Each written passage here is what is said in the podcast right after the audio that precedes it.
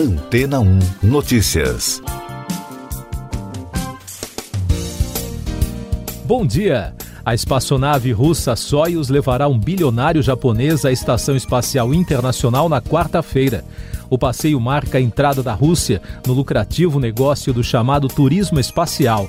O voo está programado para partir da base de Baikonur, no Cazaquistão, em um momento considerado crucial para a indústria espacial russa, que há anos tem sido abalada por escândalos e pela concorrência com os Estados Unidos.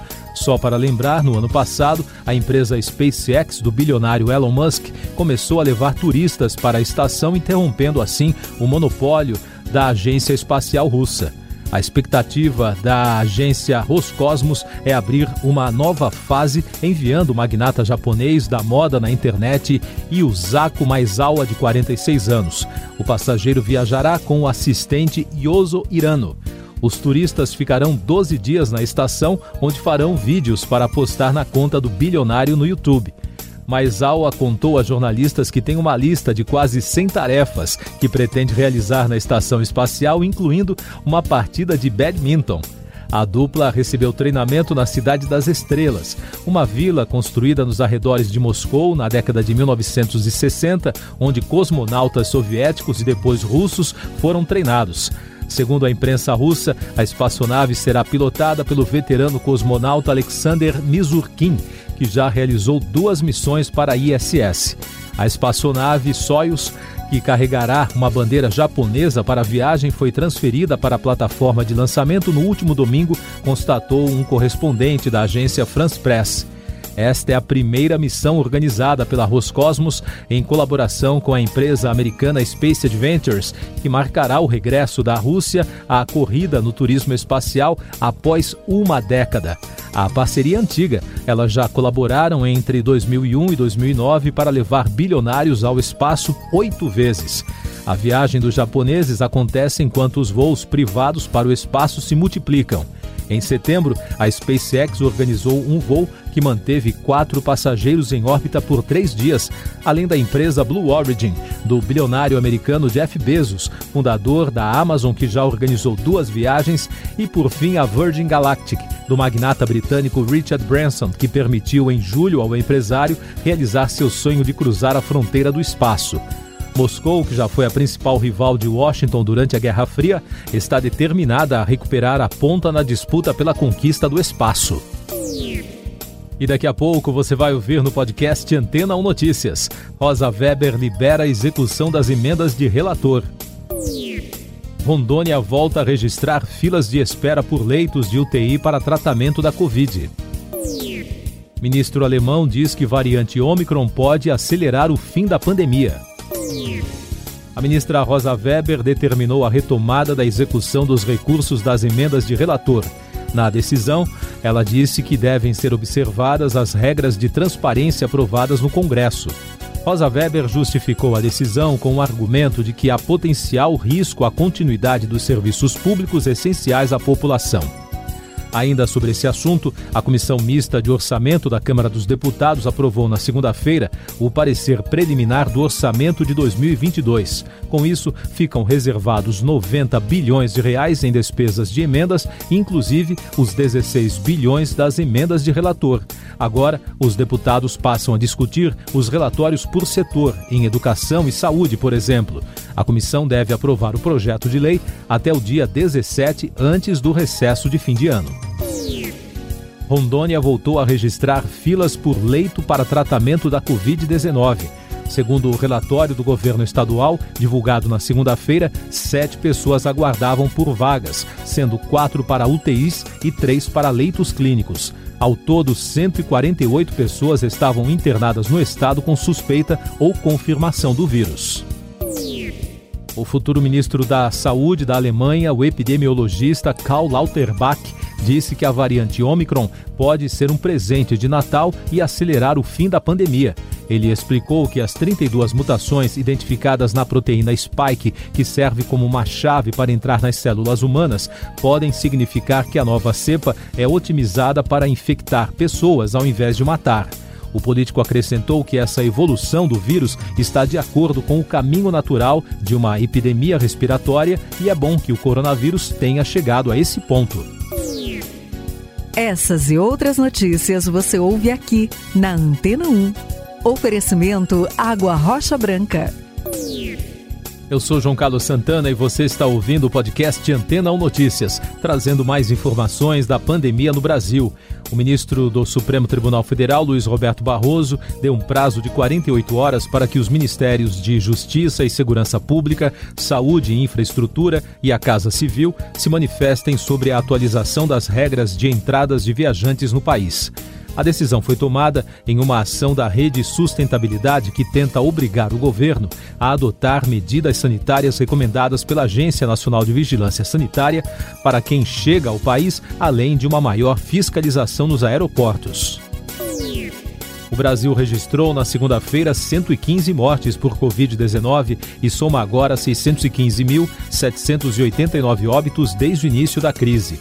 Os números mostram que a média móvel nos últimos sete dias ficou em 194, com tendência de queda pelo nono dia seguido.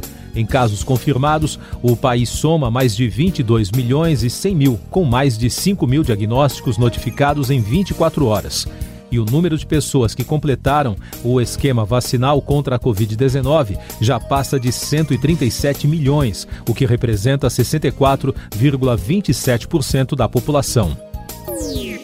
21 capitais e o Distrito Federal deverão exigir o passaporte da vacina ou de exame RT-PCR negativo para a Covid para entrada em festas particulares de fim de ano. Ao todo, pelo menos até agora, 24 capitais brasileiras decidiram não realizar a festa de Réveillon devido à pandemia. Em relação ao carnaval, ao menos quatro capitais não farão as festas: Belém, Campo Grande, Cuiabá e Teresina a Covid no mundo. O presidente da África do Sul, Cyril Ramaphosa, fez um apelo para que a população se vacine. Ele disse que o país começa a enfrentar a quarta onda da pandemia de Covid-19 em meio aos novos casos de infecção pela variante Omicron. Segundo o governante, os hospitais têm intensificado os preparativos para receber mais pacientes.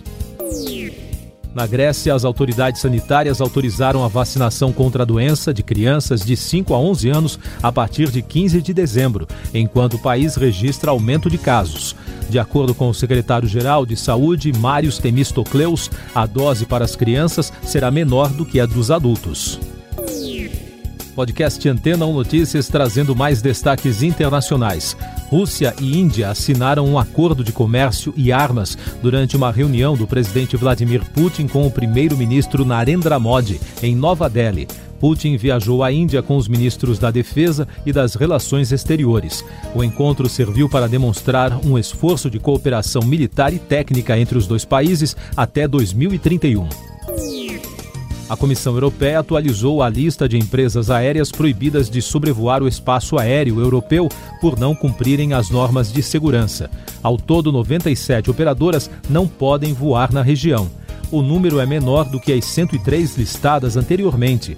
Isto porque várias empresas da Moldávia apresentaram melhorias na segurança aérea do país. Cerca de 26 milhões de pessoas estão passando fome e sede após as temporadas de chuvas fracas na região conhecida como Chifre da África. E segundo as previsões, as condições de seca devem persistir até o ano que vem. Reportagem da BBC flagrou em uma reserva ambiental do Quênia a morte de animais. Nas fazendas locais, os criadores perderam mais de 70% do gado. Noticiário Econômico. A Petrobras informou na segunda-feira que não há nenhuma decisão sobre novos reajustes nos preços dos combustíveis. A nota da empresa foi uma resposta à expectativa de possíveis mudanças nos preços após o presidente Jair Bolsonaro afirmar em entrevista que a companhia começará a anunciar a redução nos valores dos combustíveis e a Comissão de Valores Mobiliários abriu um processo para investigar as declarações do presidente. Este já é o terceiro procedimento envolvendo Bolsonaro em pouco mais de um mês. Em nota, a autarquia vinculada ao Ministério da Economia afirmou que não comenta casos específicos. Negócios tecnológicos. O ex-presidente dos Estados Unidos, Donald Trump, anunciou que sua nova empresa de mídia social arrecadou 1 bilhão 250 milhões de dólares e está pronta para rivalizar com as gigantes de tecnologia. A estratégia foi possível graças à parceria entre a Trump Media and Technology com a Digital World Acquisition Corp. O projeto envolve até canais de streaming de vídeo. A plataforma de monitoramento de imagens Pixie constatou que a pizza é o prato de comida mais compartilhado no Instagram. Depois de um levantamento realizado em vários países, a massa foi o alimento mais fotografado na Itália, com mais de 57 milhões e 800 mil postagens. No geral, 40% da lista retrata pratos asiáticos, enquanto um terço vem das Américas e um quarto restante são de comidas de origem europeia mais tecnologia. O Procon de São Paulo multou o Facebook em mais de 11 milhões de reais pela falha ocorrida no dia 4 de outubro. O problema deixou os serviços da empresa fora do ar por mais de seis horas e, segundo o órgão de defesa do consumidor, afetou mais de 91 mil consumidores brasileiros da rede social, mais de 90 mil do Instagram e mais de 156 mil do WhatsApp, diz o comunicado. Cultura Pop. O quarto filme da franquia Matrix ganhou o segundo trailer liberado pela Warner Bros. As cenas de Matrix Resurrections mostram uma sequência de imagens de ações que deixaram os fãs animados na segunda-feira. A HBO Max publicou um teaser de Harry Potter Return to Hogwarts, uma reunião especial em comemoração aos 20 anos do lançamento de A Pedra Filosofal. A aguardada reunião por uma legião de fãs em todo o mundo está prevista para 1 de janeiro e promete narrar o making-off do filme Aniversariante. Último destaque do podcast Antena 1 Notícias, edição desta segunda-feira, 7 de dezembro. Um prédio de quatro andares desabou no início da madrugada de hoje em Belo Horizonte e atingiu duas casas que ficavam ao lado. Uma criança de um ano e oito meses e um homem morreram. De acordo com o Corpo de Bombeiros, três vítimas adultas foram resgatadas com vida e encaminhadas às unidades hospitalares. Siga nossos podcasts em antena1.com.br. Este foi o resumo das notícias que foram ao ar hoje na Antena 1.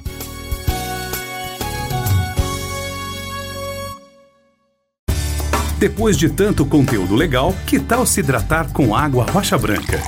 O consumo regular de água durante o dia traz benefícios para a saúde, como, por exemplo, manter a pele bonita e hidratada. Rocha Branca, da fonte direto para sua casa.